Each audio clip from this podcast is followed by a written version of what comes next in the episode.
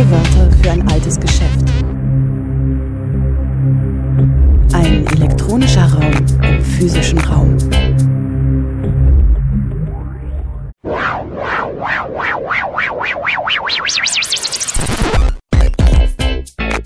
Playback. Willkommen zu O-Ton Playback bei Radio Dreieckland.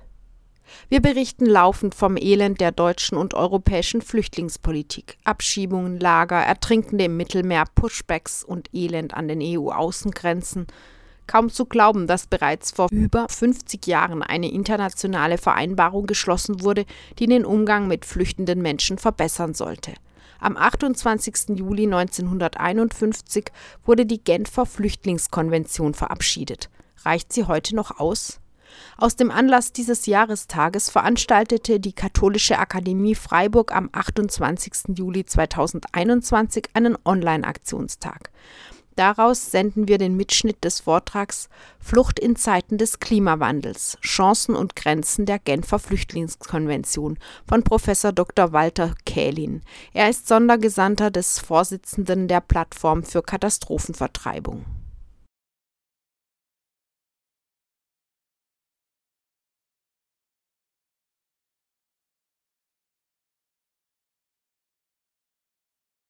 Willkommen zurück, meine Damen und Herren.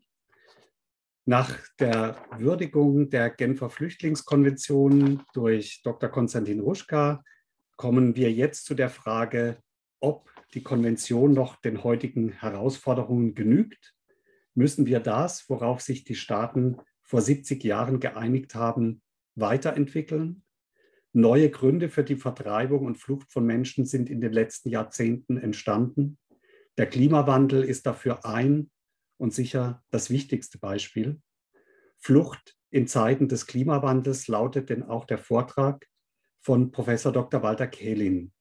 Professor Kehlin ist Rechtswissenschaftler und Spezialist unter anderem für Flüchtlingsrecht und internationalen Menschenrechtsschutz.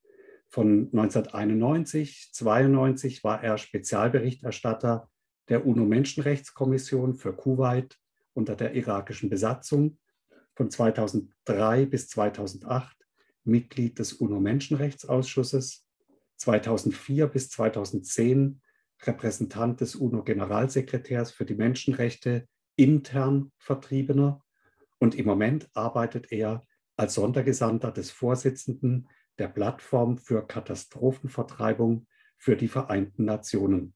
Herzlich willkommen, Professor Kehlin. Äh, besten Dank, äh, Herr Mackert. Äh, es freut mich sehr, hier mitwirken zu können. Worüber spreche ich? Diese erschöpfte Frau auf dem Bild, die sich an das anlehnt, was von diesem Baum übrig geblieben ist. Sie gehört zu einer Gruppe von Menschen, die ich im Sommer 2019 im südlichen Äthiopien traf. Diese Menschen hatten 2011, 2012 alle ihre Tiere verloren, konnten sich aufrappeln. 2016, 17 eine neue Dürre, wiederum alle Tiere verstarben. Seither leben diese Menschen ohne humanitäre Hilfe, ohne Unterstützung, wirklich im Elend in der Nähe einer mausarmen Stadt. Niemand kümmert sich um sie. Sie wissen nicht, was ihre Zukunft ist. Diese Frau, diese Menschen hier, sie gehören zu den durchschnittlich pro Jahr mehr als 24 Millionen neu vertriebenen Menschen, vertrieben im Kontext von Katastrophen, wie Dürren, aber auch Stürme, Überschwemmungen. Die Zahlen sind enorm. Letztes Jahr betrug die Zahl der neu Vertriebenen 30 Millionen. Und Sie können das vergleichen mit den 10 Millionen Menschen, die wegen Konflikten vertrieben wurden. Nun, viele dieser Menschen können nach relativ kurzer Zeit in ihre Häuser zurückkehren, andere nicht. Sie bleiben in Vertreibungssituationen. Sie bleiben in Situationen, wo die Frage ist, wie weiter? Wie kann ich mein Leben wieder aufbauen? Und das sind nicht nur Menschen in südlichen Äthiopien, wenn ich etwa an die Menschen denke, deren Häuser in der äh, äh, Katastrophensituation bei Ihnen in Deutschland ihr Hab und Gut verloren haben. Die allermeisten Katastrophenvertriebenen bleiben als Binnenvertriebene im eigenen Land. Ich kenne die Zahlen nicht genau, aber sicher weit über 90 Prozent. Aber einige dieser Menschen, sie fliehen ins Ausland. Die Ausschnitte aus äh, Presseberichten 2013, wir haben keine Zukunft in Kiribati.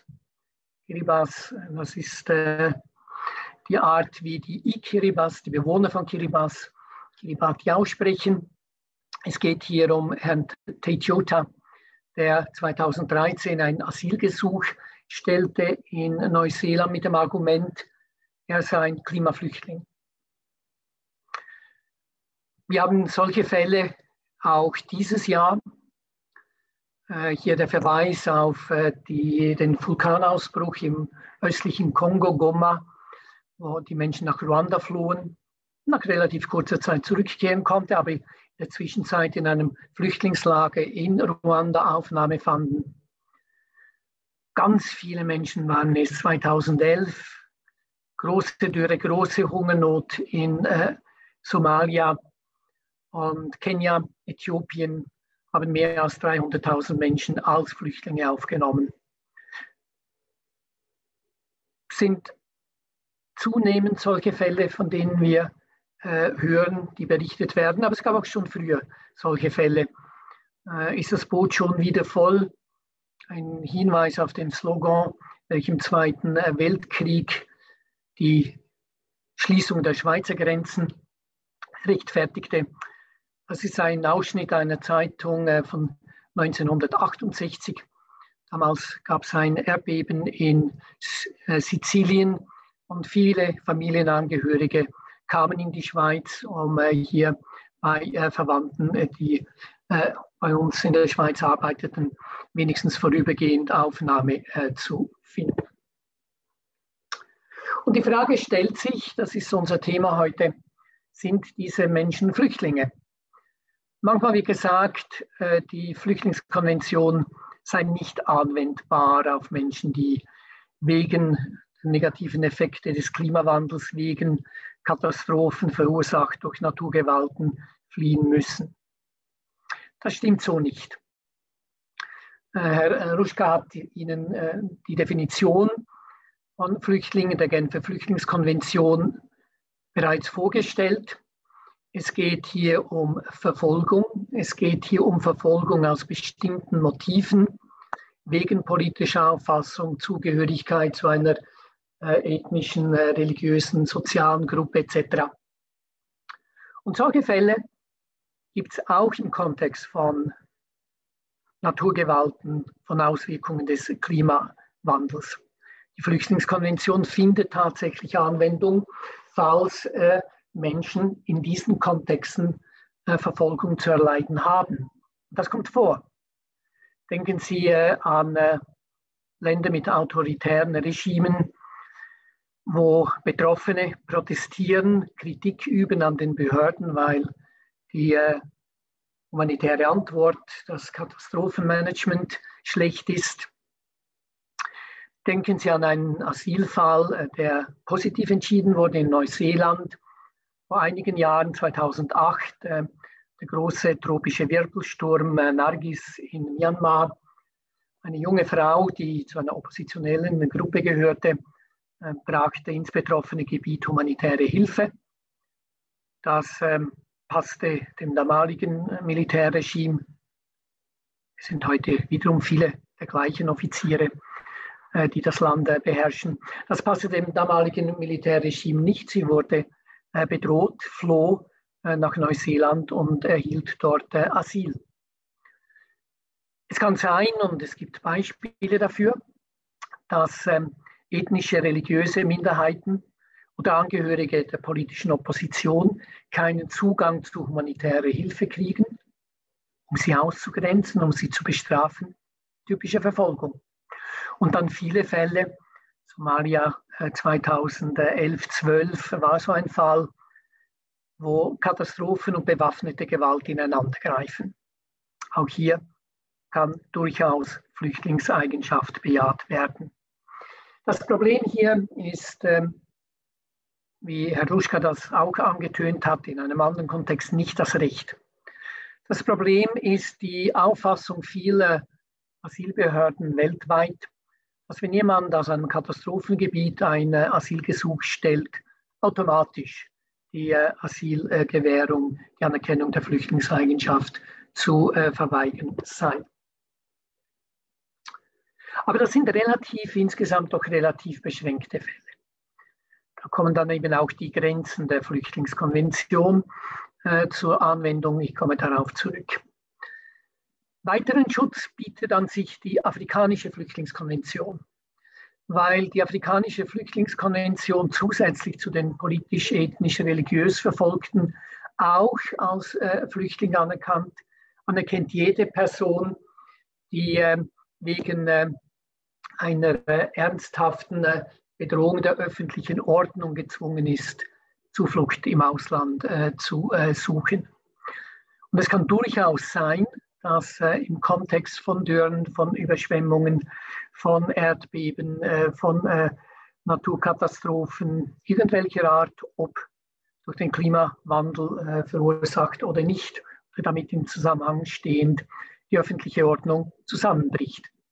Chaos aus, äh, sich ausbreitet, die Behörden nicht in der Lage sind zu reagieren. Wenn in solchen Fällen Schutz und Hilfe im Herkunftsstaat nicht möglich sind, dann äh, kann nach der afrikanischen Konvention Flüchtlingsstatus gewährt werden. Das war damals in Somalia der Fall 2011-12. Einerseits Bürgerkrieg in Somalia, andererseits Dürre, die äh, sich dann äh, zu einer Hungersnot ausgeweitet äh, hat. Das Potenzial ist da. Afrikanische Staaten haben sehr unterschiedliche Auffassungen darüber, ob man diese Klausel auf ähm, Fälle, wo es keinen Konnex mit äh, Konflikt gibt, anwenden soll. Auf der anderen Seite, wenn Sie äh, das Horn von Afrika, die Sahelregion, die Region äh, um den äh, äh, Lake Chad sich anschauen, dann äh, gibt es diesen Zusammenhang eigentlich fast immer und von da gesehen großes Potenzial. Aber dann gibt es andere Fälle.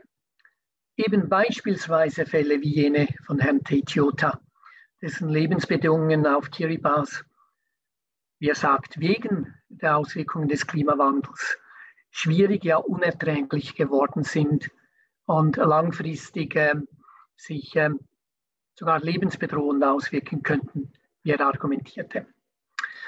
In seinem Fall hat, haben die äh, Gerichte in Neuseeland das Asylgesuch abgelehnt. Mit äh, dem äh, Argument, äh, man anerkenne, dass steigende Meeresspiegel massive Auswirkungen hätten auf das Leben der Menschen in Kiribati. Aber es gehe hier nicht um Verfolgung. Verfolgung setze einen Akteur, menschlichen Akteur im Herkunftsstaat voraus. Weder wende sich die Regierung von Kiribati gegen äh, Herrn Tritiota und seine Familie, noch seien es nichtstaatliche Akteure. Und dann, was sei das Verfolgungsmotiv? Seine Schwierigkeiten würden ihn nicht treffen wegen seiner politischen Auffassung, wegen seiner ethnischen Zugehörigkeit.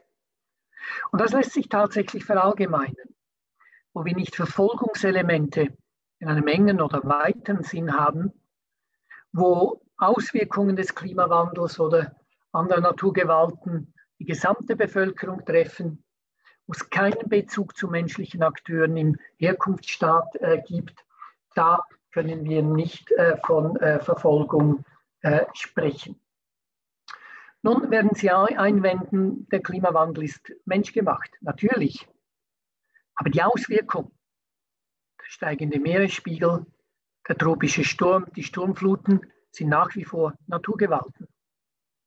Sie äh, wenden vielleicht ein, ja, aber diese Nachteile, welche die gesamte Bevölkerung treffen, treffen Männer und Frauen, Arme und Reiche, Marginalisierte und solche, die im Zentrum der Gesellschaft leben, unterschiedlich.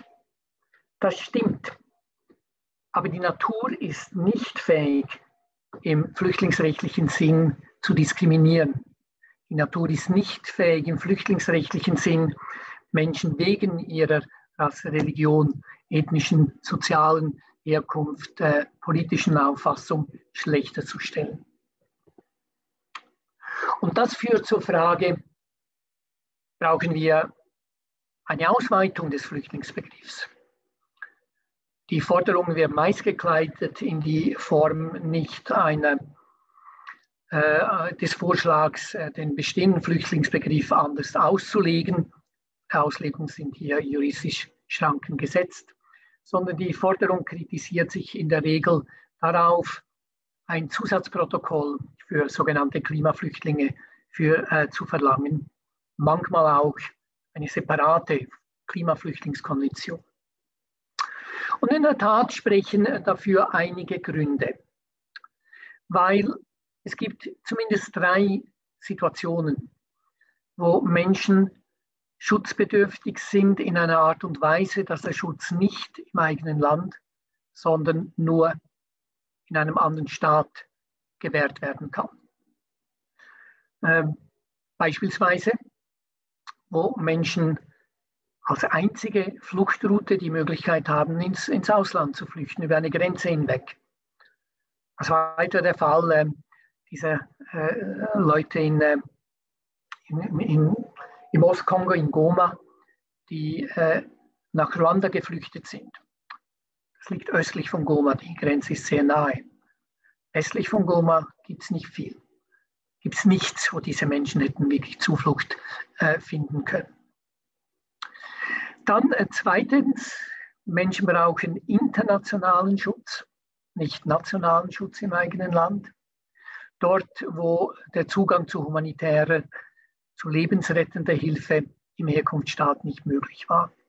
Das war der Grund, warum 2011, 2012 Kenia, Äthiopien, Djibouti die Flüchtlinge aus Somalia aufgenommen haben. Damals ähm, herrschte Krieg herrschte Chaos in Somalia in einer Art und Weise, dass ähm, Nahrungsmittelhilfe die Leute dort nicht erreichen konnte. Mit anderen Worten, es gab die Wahl zwischen Flucht oder Hungertod. Und schließlich ist internationaler Schutz notwendig, dort wo der Herkunftsstaat unbewohnbar wird. Und ich spreche vom Staat als ganzes Staatsgebiet, nicht Teile davon. Das ist äh, noch nicht Realität, aber das ist äh, eines der Szenarien für die tiefliegenden äh, Inselstaaten äh, im Pazifik, äh, im Indischen Ozean oder in der Karibik. Es gibt aber auch gute Gründe gegen ein Zusatzprotokoll. Ähm, wer Klimaflüchtling wäre, würde man äh, diesen Begriff definieren, müsste sicher zeigen, nachweisen, dass er oder sie fliehen musste wegen den Auswirkungen des Klimawandels. Nun, in solchen Situationen ist es selten möglich, klar den Konnex zwischen Flucht und Auswirkungen des Klimawandels nachweisen zu können. Die Wissenschaft ist soweit in gewissen Fällen hier Einigkeit darüber zu erlangen, ja, das war der Klimawandel. Im Moment beispielsweise ähm, die vielen Stimmen, die sagen, die massive Hitze an der nördlichen äh, Westküste der USA, Kanada, äh, sei Klimawandel bedingt. Äh, Sie wissen, in Deutschland mit den Hochwasserkatastrophen ist das durchaus umstritten. Egal, für einen Klimaasylsuchenden wird es in aller Regel nicht möglich sein, nachzuweisen, dass er oder sie wegen des Klimawandels, das heißt, hätte es die globale Erwärmung nicht gegeben, dann hätte er oder sie nicht fliehen müssen. Das ist sehr schwierig. Ich spreche immer von Multikausalität. Sind Menschen am Leben bedroht wegen der Naturgewalten oder weil äh, der Staat äh, nicht zu ihrem Schutz vor Naturkatastrophen übernommen hat? weil sie nicht rechtzeitig evakuiert wurden, weil sie sich geweigert haben, selbst sich zu evakuieren. Auch das aktuelle Themen. Mit anderen Worten, die Befürchtung, die geäußert wird, ist sogar, wenn wir den Status hätten, wäre es sehr leicht für Behörden, wegen eben der fehlenden Nachweis des Klimawandels als Fluchtursache Asylgesuche abzulehnen. Die Ausnahme hier ist ein Stück weit ähm, wiederum die Situation der kleinen, tiefliegenden äh, Inseln. Darauf komme ich zurück. Ein größeres Problem ist konzeptioneller Art. Wenn wir Menschen aus Syrien Asyl gewähren, dann äh, tun wir das mit einer impliziten Aussage. Mit einer impliziten Aussage, dass das syrische Regime schlecht ist, dass das syrische Regime Menschenrechte massiv verletzt, dass das syrische Regime illegitim handelt. Wir arbeiten deshalb auch nicht zusammen mit Syrien, um eine Lösung für die Flüchtlinge zu finden. Wir werden es höchstens tun, in einem Moment, wo Rückkehr möglich ist und Menschen zurückkehren wollen. Aber nicht im Moment der Asylgewährung. Wir machen eine negative Aussage über den Herkunftsstaat. Das ist an der Grundlage des Flüchtlingsrechts, wie es sich seit dem 19. Jahrhundert entwickelt hat. Wollen wir wirklich der Regierung von Kiribati, von Tuvalu, der Malediven sagen, ihr seid schlecht, ihr verletzt Menschenrechte, was ihr tut, ist illegitim? Ganz sicher nicht. Den Klimawandel haben nicht diese Regierungen verursacht. Den Klimawandel verursachen wir hier im globalen Norden, in den Industriestaaten. Mit anderen Worten, es wäre eine Herabsetzung der Herkunftsstaaten. Was wir brauchen, ist enge Kooperation mit den Herkunftsstaaten, mit den bedrohten Staaten. Zusammen müssen wir schauen, was möglich ist, was Lösungen sind. Und zweitens, eine Klimaflüchtlingskonvention oder ein Zusatzprotokoll würde all jene Menschen diskriminieren, schlechter stellen, die äh, fliehen müssen wegen Katastrophen, Naturgewalten, die nicht dem Klimawandel zugerechnet werden können. Erdbeben beispielsweise. 2010 in Haiti, Sie erinnern sich an das große Erdbeben, brach wirklich die öffentliche Ordnung in Port-au-Prince zusammen. Es gab während längerer Zeit keine adäquate humanitäre Hilfe. Später kam sie dann massiv. Es gab Unruhen, Plünderungen, Übergriffe. Menschen sind ins Ausland geflohen und sie erhielten auch Schutz in Kanada, in Mexiko, in Peru, in äh, Brasilien, in anderen Staaten in der Region. Sollen sie ausgeschlossen sein, wenn sie diesen Schutz brauchen? Drittens ist die Idee eines Zusatzprotokolls für Klimaflüchtlinge politisch chancenlos. Und zwar nicht nur, weil potenzielle Aufnahmestaaten dagegen sind. Tuvalu, ein anderer pazifischer Inselstaat, versucht seit einigen Jahren innerhalb der UNO einen äh, Vorstoß äh, in der Generalversammlung zu lancieren für die Erarbeitung einer Konvention zum Schutz dieser Menschen, die äh, fliehen müssen. Die Unterstützung kommt nicht mal von anderen pazifischen Staaten. Diese äh, Staaten argumentieren, unsere Menschen wollen nicht Flüchtlinge werden. Was ist Flüchtlingsdasein? Das ist marginalisiert zu werden, wie äh, wir äh, heute Morgen bereits gehört haben. Eine Frau äh, aus Kiribati, die eine kleine Organisation gegründet hat und sie leitet, hat mir gesagt, wir sehen diese Flüchtlinge in ihren UNHCR-Zelten, in ihren Lagern. Das wollen wir nicht. Wir wollen nicht abhängig werden von humanitärer Hilfe. Wir wissen, früher oder später müssen wir weggehen. Aber wir wollen frei entscheiden können, wann wir gehen. Wir wollen frei entscheiden können, wohin wir gehen wollen. Mit anderen Worten, auch in den betroffenen Staaten und bei den betroffenen Bevölkerungen ist es umstritten, ob ein Flüchtlingsstatus der richtige, die richtige Lösung ist. Gut, also Chancen, die Flüchtlingskonvention findet teilweise Anwendung, aber unter nur bestimmten äh, Voraussetzungen und sie hat ihre klaren Grenzen. Und ein Zusatzprotokoll für Klimaflüchtlinge ist nicht realistisch auf absehbare Zeit. ist äh, von vielen auch nicht gewünscht. Das auch die Meinung, mehrheitliche Meinung der Wissenschaft, auch die Meinung von UNHCR. Und das führt natürlich zur Frage, was sind die Alternativen? Was lässt sich tun? Zuerst mal lässt sich einiges tun im Bereich der Prävention.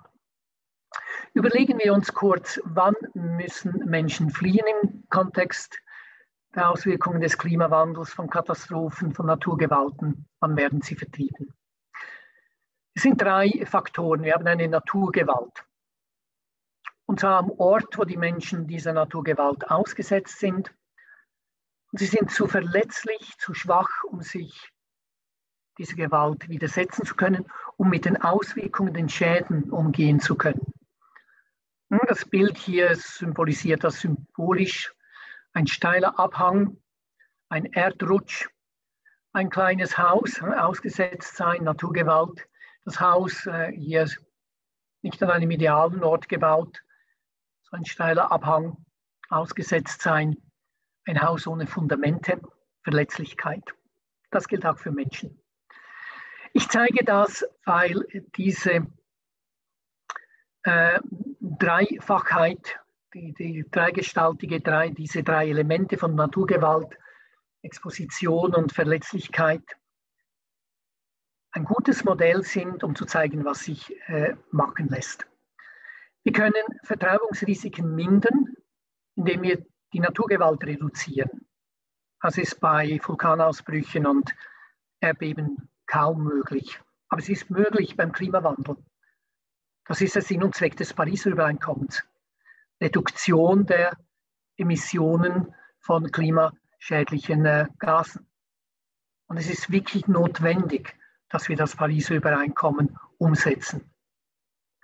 Wir können das Ausgesetztsein reduzieren, etwa durch geplante Umsiedlung innerhalb des Landes. Fidschi ist daran, äh, zwischen 40 und 60 Dörfer umzusiedeln die äh, von der Küstenerosion betroffen sind.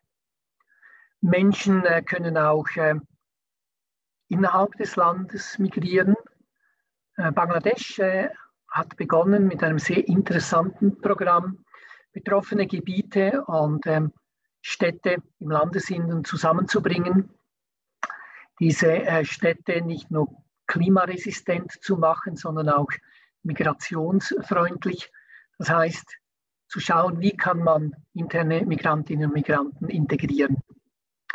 Und wir können die Verletzlichkeit reduzieren. Hier geht es um Katastrophenvorsorge, Katastrophenrisikominderung, Anpassungen im Klimawandel, ähm, Entwicklung im Sinne der, äh, der Sustainable Development äh, Goals, der Entwicklungsziele ganz äh, allgemein.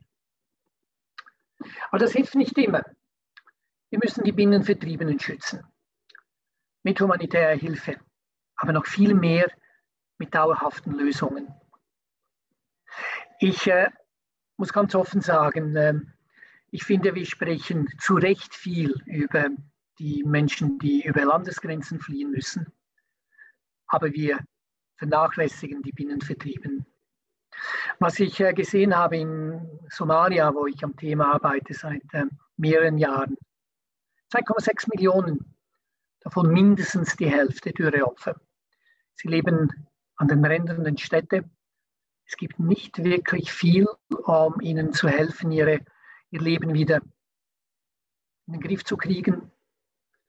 Da brauchen wir dauerhafte Lösungen. Es geht um Stadtentwicklung, es geht um neue Erwerbsmöglichkeiten, weil diese Nomadinnen und Nomaden nicht zurückkehren können zum traditionellen Lebensstil und so weiter und so fort. Und da machen wir viel zu wenig. Das sind Klammerbemerkungen. Ich weiß, wir sprechen über die Flüchtlingskonvention. Aber es geht wirklich hier um einen, einen äh, Werkzeugkasten. Wir können helfen, Menschen zu bleiben.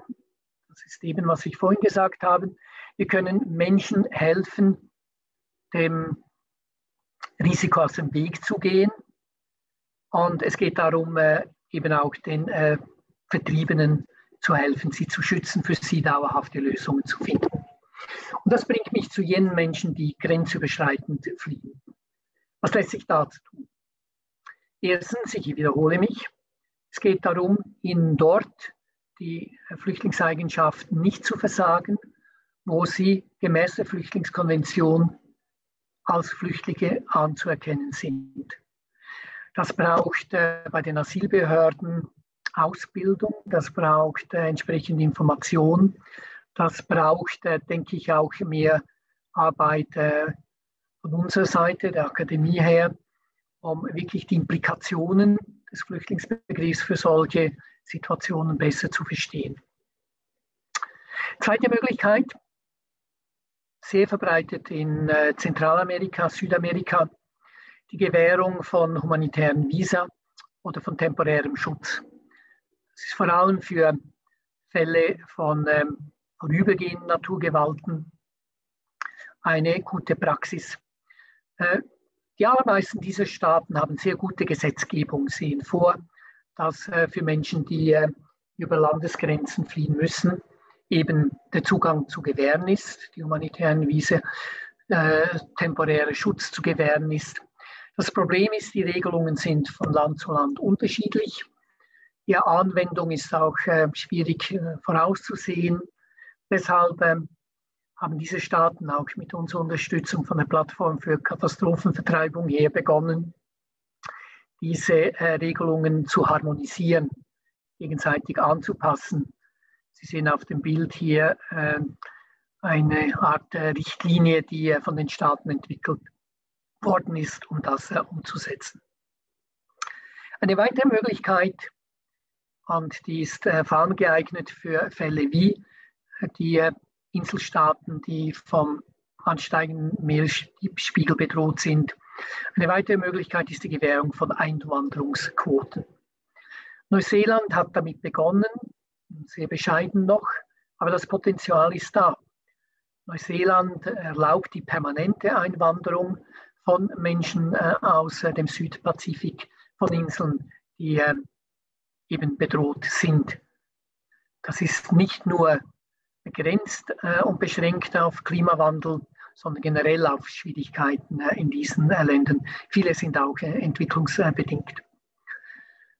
Es gibt andere ansatzweise Beispiele für solche Einwanderungsquoten. Noch nicht sehr stark umgesetzt, aber für mich wirklich eine Möglichkeit. Warum?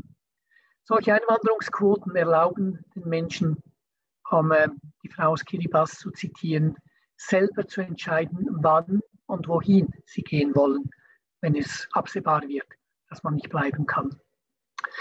Praktisch sehr bedeutend in Afrika sind Übereinkommen zur Personenfreizügigkeit. Äh, sie kennen alle die Personenfreizügigkeit in Europa.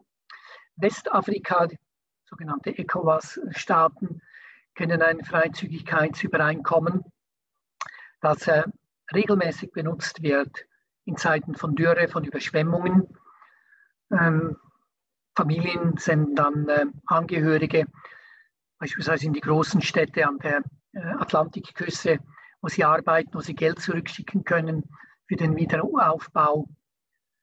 Äh, Westafrika kennt sogar eine Art Pass für Herden, für Tiere die in Dürresituationen oder Überschwemmungssituationen Grenzen überschreiten dürfen.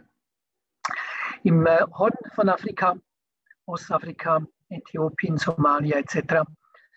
Äh, wurde ähm, im vergangenen Jahr ebenfalls ein neues Personenfreizügigkeitsübereinkommen vereinbart. Dieses Übereinkommen, und das ist eine Weltneuigkeit, sieht nun vor, ausdrücklich dass äh, Personen, die von äh, Dürren und anderen Katastrophen betroffen sind, von dieser Personenfreizügigkeit ebenfalls profitieren können. Das praktische Problem bei den Personenfreizügigkeitsübereinkommen ist immer, sie brauchen einen Reiseausweis, eine Identitätskarte, was immer. Und Menschen, die fliehen müssen, haben das äh, dort meist nicht. Deshalb sieht das Übereinkommen vor, dass anders als bei Arbeitssuchenden diese Menschen anstelle eines Ausweises schlicht an der Grenze registriert werden. Dann weiß man auch, wer sie sind, äh, wo sie sich äh, aufhalten werden. In der Karibik äh, findet, äh, finden Personenfreizügigkeitsübereinkommen ebenfalls äh, Anwendung. aber dort gibt es keine solchen Klauseln. Interessanterweise werde ich äh, heute Abend an einem Expertentreffen teilnehmen. Äh, wir sind von der Organisation der ostkaribischen Inselstaaten gebeten worden, äh, Vorschläge zu machen, wie die Umsetzungsgesetzgebung für das Personenfreizügigkeitsabkommen so geändert werden könnte, dass eben auch Katastrophenopfer davon profitieren können. Sie sehen also, es geschieht bereits einiges. Es geschieht nicht genügend viel, aber wir haben hier Instrumente, die äh, geeignet sind, äh, hier Schutz zu gewähren, Instrumente, die äh, angewandt werden sollen, müssen, die auch weiterentwickelt und äh, auf andere Weltregionen ausgeweitet werden können. Und dann haben wir die Menschenrechte. Sie haben vielleicht in den Medien mitbekommen, dass der UNO-Menschenrechtsausschuss, das ist das Expertenorgan, welches äh, die äh, Umsetzung des äh, Paktes über bürgerliche und politische Rechte überwacht, in einem Einzelfallentscheid von Herrn Teitiota angerufen worden ist. Herr Teitiota eben, der hat seinen Asylfall in Neuseeland verloren er wurde ähm, deportiert äh, nach ähm, Kiribati zurück. Und er hat sich dann an den Menschenrechtsausschuss äh, gewandt mit dem Argument, die Menschenrechte, das Recht auf Leben, das Verbot der unmenschlichen Behandlung verbieten die Rückschiebung in einen Staat, in welchem mein Leben bedroht ist, verbieten die Rückschiebung in einen Staat, in welchem die Lebensbedingungen derart schwierig sind, dass äh, dies zu großem menschlichem Leiden führt. Der Menschenrechtsausschuss ist auf die Beschwerde eingetreten, hat sie behandelt und hat anerkannt, dass äh, wenn wir nicht wirklich uns anstrengen im Kampf gegen den Klimawandel, das Recht auf Leben und das Verbot unmenschlicher Behandlung unter Umständen die Rückschiebung in besonders betroffene Herkunftsstaaten verbieten kann. Im konkreten Fall äh, kam der Ausschuss zum Schluss, in absehbarer Zeit ist das Leben von Herrn Teitiota in Kiribati nicht bedroht und die Lebensbedingungen, wenn auch schwierig, sind nicht derart äh, schwierig, dass man hier wirklich von großem menschlichem Leiden äh, sprechen kann. Auch wenn im konkreten Fall hier der Entscheid nicht zu einem positiven Ereignis, äh, Ergebnis geführt hat, ist der Ansatz sehr, sehr wichtig. Der große Vorteil des menschenrechtlichen Ansatzes ist, er fokussiert auf die Folgen der Rückkehr. Er fragt sich, wenn Menschen, die bei uns eintreffen, die an der Grenze um Schutz äh, nachsuchen, zurückgeschickt würden, was würde ihnen passieren? Wäre ihr Leben bedroht? Wäre ihre Gesundheit schwer bedroht? Wäre als Folge fehlender humanitärer Hilfe großes menschliches Leiden äh, verursacht. Das sind Grundsätze, die auch vom Europäischen Gerichtshof für Menschenrechte anerkannt worden sind. Im Asylbereich, etwa Abschiebung von Asylsuchenden im Rahmen äh, des Dublin-Übereinkommens, ähm, von, ähm, äh, von Belgien nach Griechenland, also Schweiz äh, nach äh, Italien etc.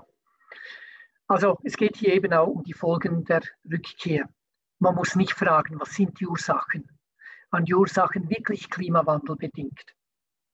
Und gab es ein Verfolgungsmotiv? Spielt keine Rolle beim menschenrechtlichen Ansatz, ist einfacher.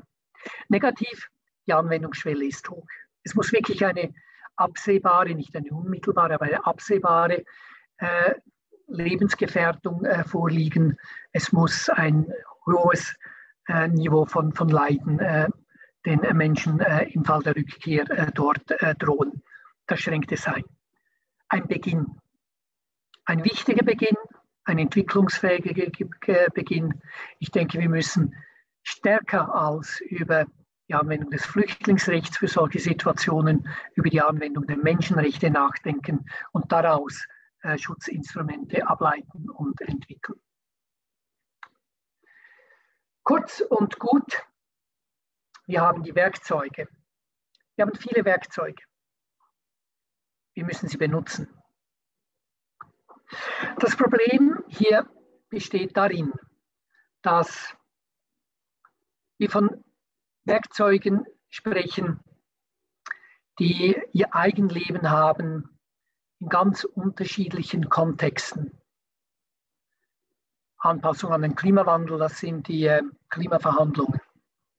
COP26, Glasgow. Und wer sitzt dort? Nicht Menschenrechts- und Migrations- und Flüchtlingsrechtsexpertinnen und Experten. Das sind Umweltministerien, äh, das sind Finanzministerien, das sind Außenministerien. Wir verstehen nicht viel davon.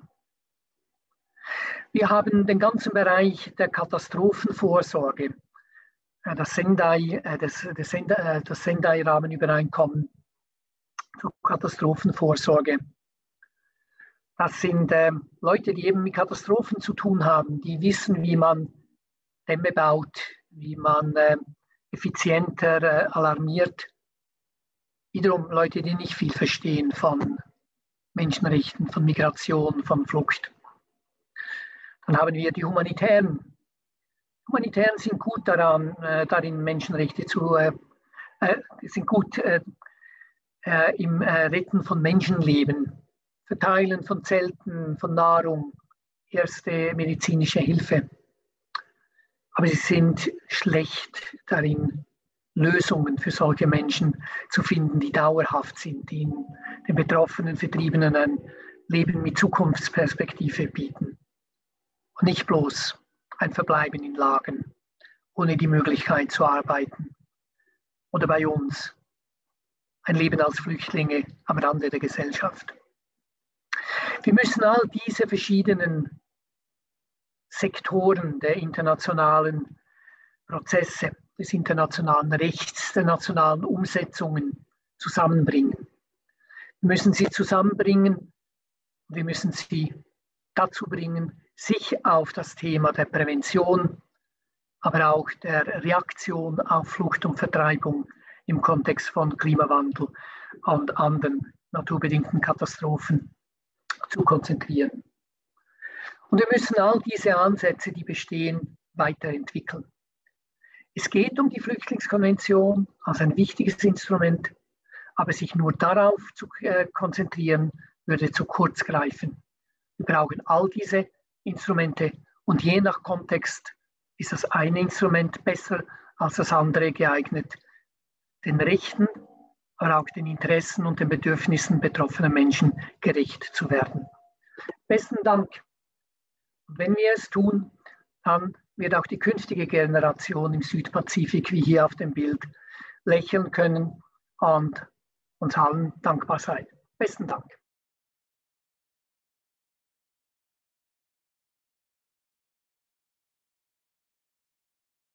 In Oton-Playback hörtet ihr Flucht in Zeiten des Klimawandels, Chancen und Grenzen der Genfer Flüchtlingskonvention.